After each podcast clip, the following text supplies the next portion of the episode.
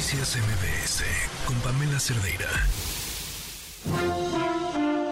Estimado público, antes de iniciar con nuestro show, les recordamos que está completamente prohibido usar cámaras de video, cámaras de gases, cámaras de autos, tablets, cubrebocas, porque no me lo recomienda. mascarillas, ¿No sirven las mascarillas? credenciales de lector falsas, Dan asco, güey. computadoras y sobre todo, queda estrictamente prohibido alimentar a nuestros invitados. Bienvenidos al Circo Liceum, el lugar donde se enfrentan la razón y la nación. ¡Comenzamos! Advertencia. El siguiente segmento no es presentado por nadie en todo este programa. conduce, escribe, canta. Y, y aunque ella no es una persona con un estilo de vida polémico, al contrario, me parece que es bastante, eh, incluso reservada, las redes sociales la aman Ingrid Coronado. Gracias.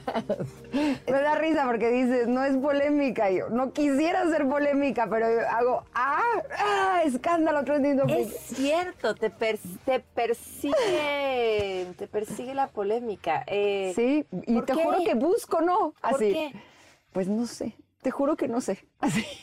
Intento que sea diferente. Intento verle el lado amable, Ajá. ¿no? El lado positivo. Bien dicen que no hay publicidad que sea mala, pero se los juro que Eso a es veces, a veces me da risa, porque digo, lo cuidé así de que para que no hubiera de- y encontraron que algo inventar. con qué hacer polémica. Inventado, pero lo encontraron.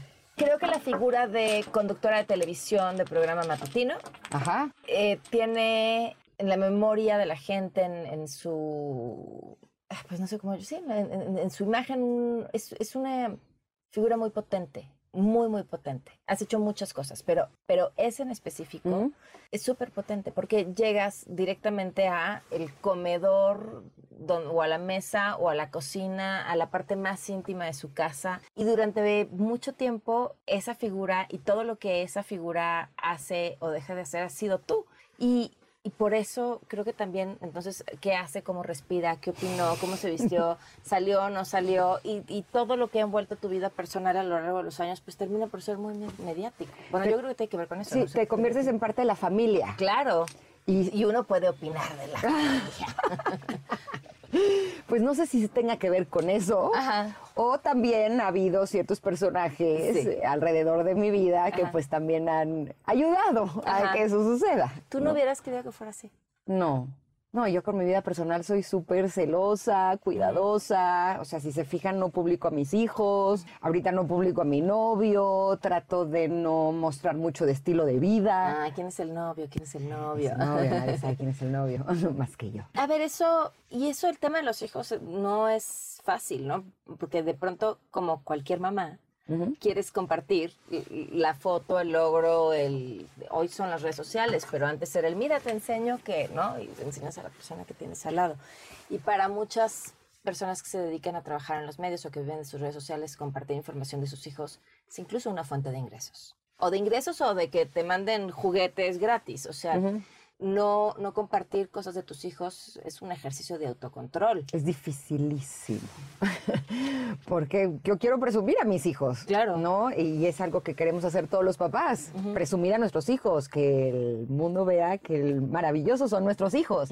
Y cuando veo, sobre todo cuando eran más chiquitos, que de pronto hacían gracias o que de pronto eh, decían cosas como muy divertidas, ¿no? O eh, ahorita incluso sus logros, ¿no? Eh, que ya son un poquito más grandes. Pues. eh, o sea, soy creadora de contenido. Entonces Claro. mi pensamiento está pensando en muchas veces cosas que puedan funcionar y que a la gente le puedan gustar. Y hay millones de cosas a mis hijos que les encantarían. Claro. Entonces sí tengo que estar metiendo freno de mano continuamente porque estoy comprometida con guardar la, eh, no solamente inocencia, sino eh, guardar a mis hijos para que ellos puedan crecer como cualquier otro niño. A mí alguna vez Maribel Guardia me dijo algo que se me quedó grabadísimo. Ella me dijo, nuestros hijos van a cometer los mismos errores que nosotros, pero ellos tienen el cuadro y ellos no trabajan en esto, ¿no? Porque en ese entonces eh, su hijo, que en paz descanse, Juli- Juliancito, todavía no se dedicaba a, a los medios de comunicación. Entonces yo prefiero que mis hijos crezcan como, como niños normales. Y si ellos en su momento deciden que quieren ser parte de la vida pública, será su decisión y así como tendrán lo bueno, tendrán lo, lo no tan bueno, ¿no? ¿Y cómo han manejado ellos toda esa otra parte de su vida que sin quererlo y sin que tú lo hayas hecho sí ha terminado siendo pública y que además les toca en la parte más eh, personal, íntima y hasta dolorosa? Pues los he mantenido blindados. O sea, evidentemente no compro revistas de chismes, ni me interesa hacerlo. Eh, no vemos programas que tengan que ver con chismes, no es algo que esté en la conversación. Sí, cuando íbamos en el coche y veía que estaban estas eh, portadas, en ese momento les sacaba conversación. Se me volteaba en el coche así de niño, no sé qué, no sé qué, no sé qué, para que ellos voltearan hacia el centro y entonces no vieran afuera. ¿Tengo algo en el ojo? Así, oiga, no sé qué, no sé qué, no sé qué. Y entonces con eso, prum, protegía de que no las vieran. Eran como armas Oye, que- pero así son más pequeños, pero ya hoy lo que no ven en tu casa lo- se enteran cuando van a casa de un amigo, o sea, es como... Pues por lo visto no. O sea, sí, wow. ha sido, ha sido lindo. Sí me pasaba que cuando estaba la cosa muy, muy difícil y muy fuerte, pues sí, de pronto en la calle me gritaban cosas. ¿Por? Eh, pues porque yo era muy- una muy mala persona, según ellos. Entonces sí de pronto había como, como eh, cosas ríspidas, ¿no? Y entonces yo les explicaba a mis hijos que habían inventado cosas de mí que no eran ciertas. Y ya, pero como que siento que no... ¿Qué haces cuando no les te grita en la calle? Pues me Por algo que tiene que ver con tu vida personal que no tendría por qué importarle a nadie. Pues Ya siempre me he hecho no mensa. justo. Así. Sí, Ok. Hago como que no escuché, no sé qué. Y ellos son los que me decían, oye, ma, ¿pero por qué te estaba diciendo eso? ¿Pero por qué? No, pues, no sé. A lo mejor es porque han dicho cosas de mí que no son ciertas, pero pues, no. O sea, como. Ingrid, eso suena muy fácil, pero ¿cómo lo trabajas? Lo dices así como, ay, sí, no pasa nada, me están insultando, me, han insultado en la calle, yo como que no escucho, sigo con mi vida. Eso, ¿cómo? No, pues es que yo era la cómo llorona del closet. uno? Ah, era así, ¿cómo llega uno a ese estado zen? No, era la llorona del closet. O sea, Ajá. sí, evidentemente iba acumulando todo esto con mis hijos o cuando estaba en la tele o lo que veía en redes o lo que me informaban, ¿no? Y sí había momentos en donde necesitaba sacar como todo lo que estaba sintiendo y entonces me metí a mi closet y lloraba. Uno puede pasar y atravesar momentos duros en la vida y decir, estoy muy triste y me está costando trabajo y lloro todo el día. Y otra cosa es, sí te estar en una depresión. ¿Has estado en depresión? Sí, he luchado muchísimo con eso. ¿Cuándo te diste cuenta? Sí, pues yo creo que llevo toda mi vida con depresión. Lo que pasa es que siempre he estado intentando salir adelante. Entonces yo no me había dado cuenta que el, el esforzarte por estar bien era parte de la depresión. O sea, yo pensaba que todos eran así. Hasta que me, después de lo que sucedió con este escándalo en donde se hizo más grave, en donde me costaba mucho trabajo despertarme, mucho trabajo pararme de mi cama, Ingrid me dice con este escándalo, yo hago un timeline y digo, ¿de, ¿De cuál de todos está hablando? pues del- de todos. O sea, ya de cuando llegó el momento en donde ya no sabía si era lo duro o lo tupido. Y una vez vi un video de Lady Gaga. Uno nunca sabe las cosas que te pueden llegar a servir. Y ella hablaba que ella también eh, lucha con la depresión y que ella ya sabe que es como un eh, ente que de pronto llega y te ataca y no sabes eh, cuándo va a llegar. ¿no? Y aprendes a vivir con eso. O sea, cuando dicen que a una persona que padece depresión no No le debes de digas, decir "Échale ganas". échale ganas, yo digo, es que que alguien te diga échale ganas, sí sería terrible que alguien me dijera a mí échale ganas cuando le estoy echando las ganas del mundo. Sí, ¿no? me supera. Estoy haciendo un esfuerzo eh, enorme para poder hacer lo que hago. No me gustaría que me lo dijeran.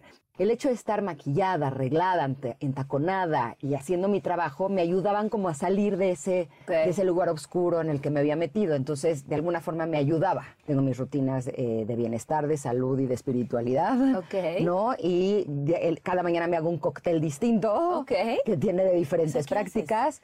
¿Cuál es el trabajo que más has disfrutado? El radio me fascina porque Ajá. me he dado cuenta que es un medio que yo no consumía.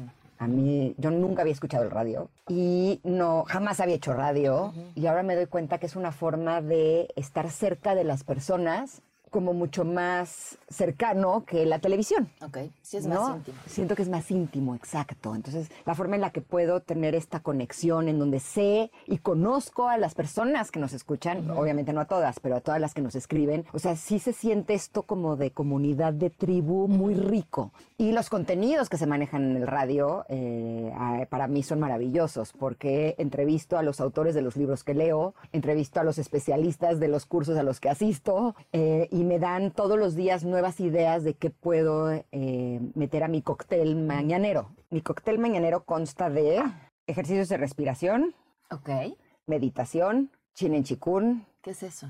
Chinen chikun es la corriente que mayor eficacia tiene. Ok, Y ese sí, si tú lo ves, parecería como un baile de tai chi, o sea, son, son como movimientos, ¿no? ¿cuánto tiempo le dedicas a eso? Es como si fuera una especie de ejercicio en la mañana. O sea, el- una vuelta, porque es como si fuera un baile. Ok, O sea, tiene una secuencia de movimientos. Entonces, una secuencia del ponchín con difua, que es el que a mí me gusta, del chin en chikun, ok.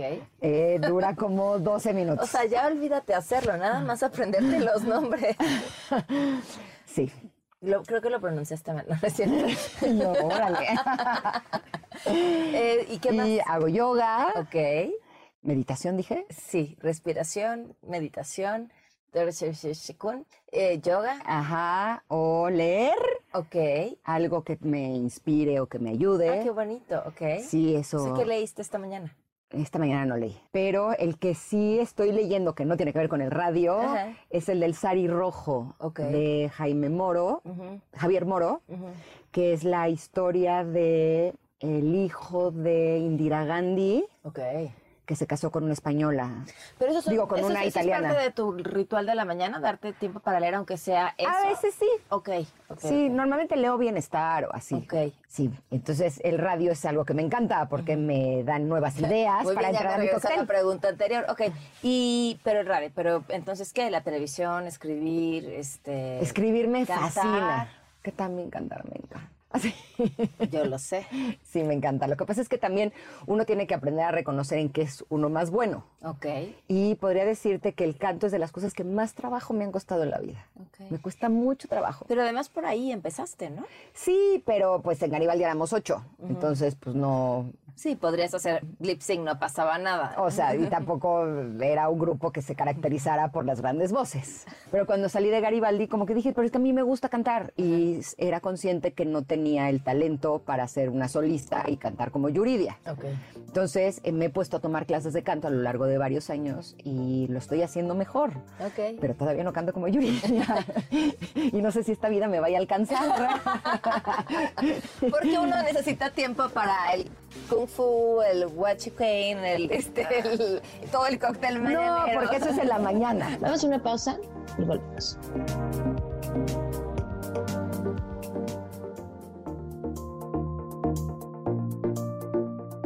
¿Qué estás aprendiendo ahorita? Ahorita eh, estoy con el canto, con el pádel.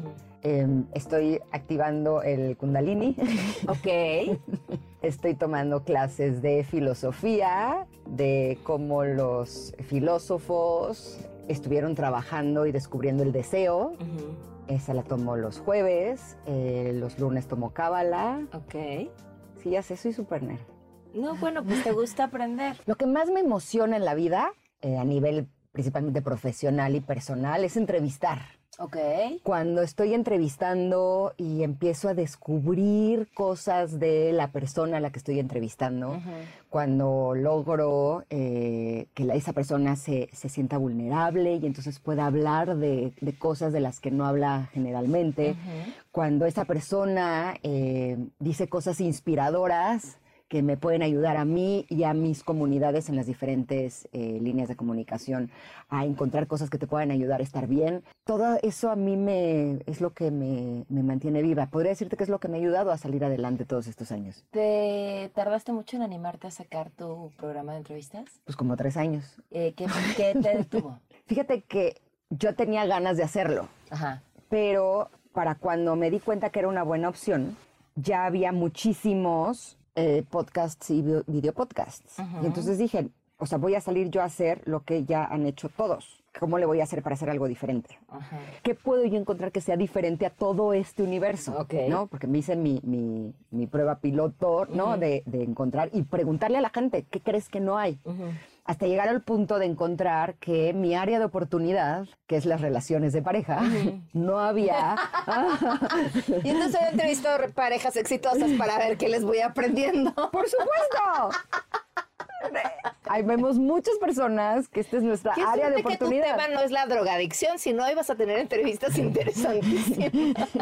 Pues mis entrevistas son interesantísimas. No, yo, yo lo sé, yo lo sé, yo Porque lo sé. te juro, Más este, rudas, que quisiera decir. cada capítulo me dicen cosas que digo, ya entendí por qué mis relaciones personales no habían funcionado. ¿Cuál es, ¿Cuál es la lección que has aprendido Tengo hasta ahora? muchas. O ¿Ya sea, se fijaron todo lo que hace por ahorrarse a la terapia? Muy bien. No, también voy a terapia. Lo que pasa es que cuando el área de oportunidad es tan grande, cuando el, el boquete es un socavón. Pues mira, ahorita han salido dos capítulos al aire. Ok. El de Alex Intec, que es con el que estrené, eh, que está co- eh, con su esposa, que es mi hermana. Y de ellos aprendí, uno, que hay que poner como un, como reglas en la pareja, de cuáles son los límites que uno no debe de pasar. Ok. ¿no? Ellos, eh, una de las cosas que nos compartieron es que ellos desde el principio dijeron, no vamos a usar cuando discutamos malas palabras ni nos vamos a gritar. Ok.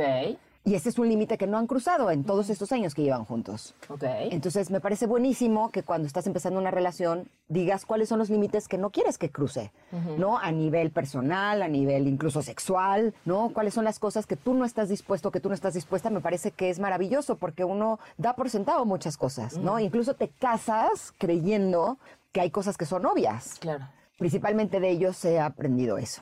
El segundo capítulo eh, estuve con Fer Broca y nos dio un decálogo así de por qué las relaciones no funcionan. Desde cuando estás soltero o soltera, por qué no, no tienes pareja o por qué cuando has intentado tener pareja no ha funcionado. Cuando estás en una pareja que es una pareja tóxica o difícil o que tiene algún tipo de vicio, qué es lo que puedes hacer para salir de esa relación.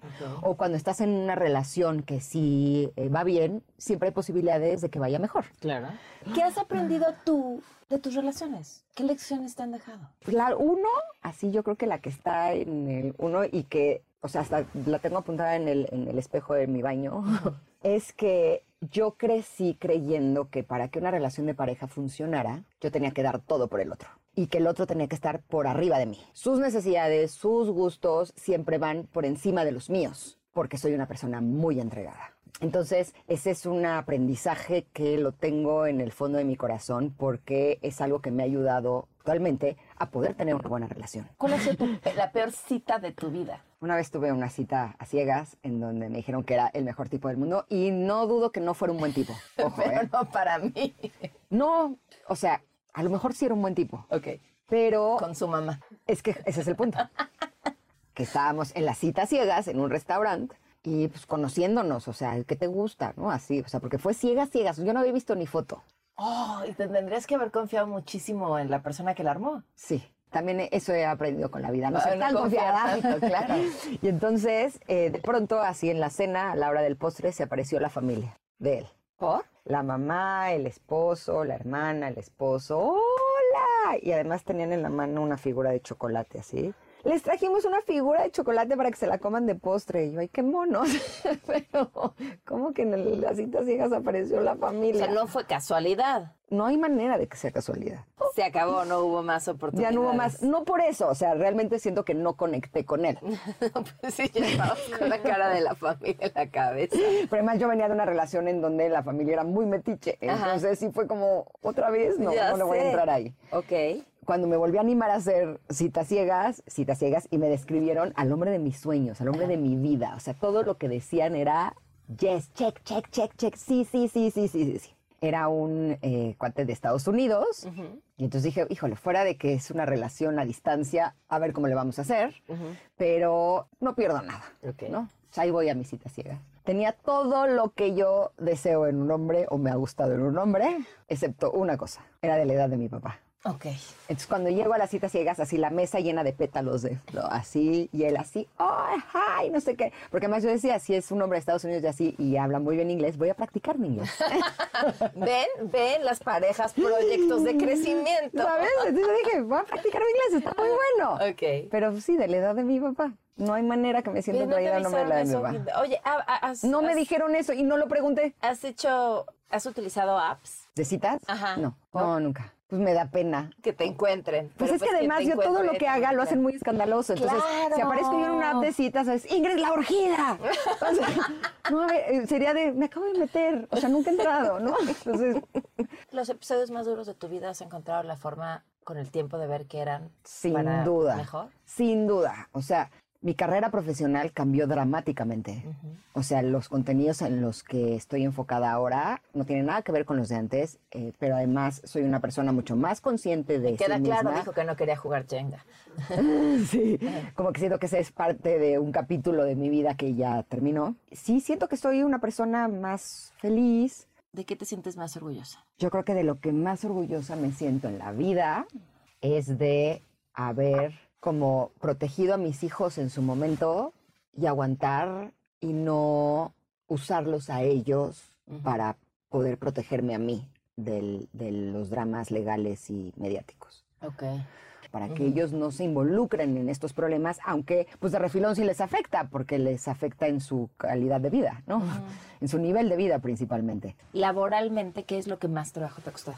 Que si lo digo voy a sonar muy petulante. Todo me ha sido fácil. Cuando llegué al radio, nunca había hecho radio. Y la- todo lo que siempre han dicho del radio es que es dificilísimo hacer radio, que no cualquiera puede hacer radio. Entonces traía como esa carga de esto va a estar difícil, ¿no? A pesar de que tenía una trayectoria grande en televisión, eh, yo decía es que esto sí va a estar difícil. Y entonces llegué al radio y hice radio y me di cuenta que me fascinaba el radio Claro. y que no estaba tan difícil como yo creía. Ajá. Sí requería de mayor preparación, pero siento que las comunicaciones son algo que, a pesar de que no lo estudié, porque no me dejaron, porque decían que la carrera de comunicaciones estaba saturada y nunca iba a encontrar trabajo.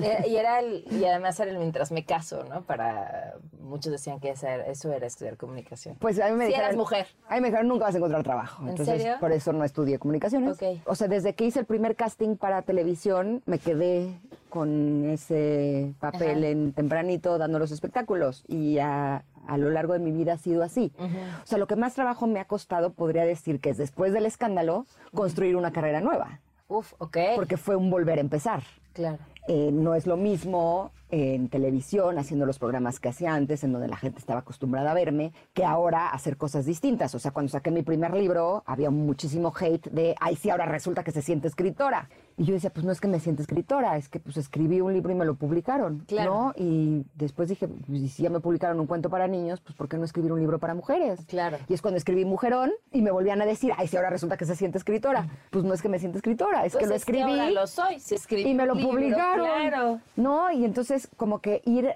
eso, eso podría decir que es algo, Es un reto importante. Sí, te transformaste de em, una conductora de entretenimiento ajá, a alguien también dentro del entretenimiento, también lo es, pero, pero desde otro enfoque, mucho más enfocado al tema de desarrollo personal, que es lo que a ti te gusta, te llama, te llena y que a través de un montón de te- tempestad te ha llevado a estar donde hoy estás. Ahora dijiste una cosa súper interesante, reinventarme, reconstruirme, volver a hacer la historia de quién soy desde cero. ¿Qué reto? ¿Lo pensaste así o fue sucediendo? pues es lo que tocaba hacer. O sea, porque finalmente lo que tenía ya no existía, ¿no? Yo había estado trabajando durante 19 años en construir una carrera en el mundo del entretenimiento en la televisión. ¿Y qué crees? Que eso ya no hay. Y que además nadie te está contratando. ¿Qué vas a hacer? Y desapareció al mismo tiempo tu historia de televisión con lo que habías construido para tu vida personal también. Eso es durísimo. yo era la de la conductora de televisión. Y entonces sí, al principio, el primer año me la pasé bomba, me la pasé viajando, dije, "Ey, pues, genial. Pero un año después fue de, ¿y si ya no soy la conductora de televisión, entonces yo quién soy? ¿Quién soy? Esta parte de soy mi trabajo, Es bien nos fuerte. pasa, pero lo he visto en, en Sí. yo creo que todas las personas y que sientes que si ya no tienes tu trabajo ya perdiste la mitad de tu valor. Pero no solo eso, sino que además, ¿ahora con qué voy a pagar? Claro, sí, sí. sí. ¿No? Y ahora con qué voy a pagar también los asuntos legales, porque además el escándalo no me dejó solamente un problema mediático, me dejó problemas legales, que hay que pagar abogados y cuestan una fortuna. Entonces, o sea, sí llegó un punto en el que dije, "Y si nadie me está contratando y si además tengo que hacer muchos pagos porque yo soy la encargada al 100% de los gastos de mis hijos. ¿cómo le vamos a hacer? ¿No? Entonces tuve que quitarme como este personaje de conductora de televisión, porque finalmente para ser conductora de televisión pues necesitas una televisora que te contrate. Y si no te está contratando la televisora, entonces ¿qué voy a hacer? ¿No? Entonces empecé a buscar otras opciones y así es como llegó el radio. Y cuando llegó el radio yo lloraba a mares. Porque yo decía, es que, pero es que yo no quiero hacer radio. Es que yo no soy de radio, yo soy de tele. Y entonces me acuerdo que mi terapeuta me dijo, sí, pero es lo único que tienes. Tómalo o déjalo. O sea, es lo que está llegando a tu vida. ¿Lo tomas o lo dejas? Y me decían, pues si no los te que gusta... venimos de radio nos pasa al revés. Así de, a mí, a mí me gusta hacer radio. Es que es lo que yo no sabía. Y cuando tomé la decisión de hacerlo, dije, lo peor que puede pasar es que si no me gusta, pues al año lo dejo y ya. ¿Y qué crees? Que ahora ya no quiero dejar el radio nunca más. Y ahora me ofrecen tele y no acepto tele porque quiero seguir haciendo radio. Muchísimas gracias. Gracias, Gracias por haberte ti. dado el tiempo, por compartir. Ah, Gracias a ti. Un placer. Se quedan con Ana Francisca Vega. Muy buenas tardes, soy Pamela Cerdeira.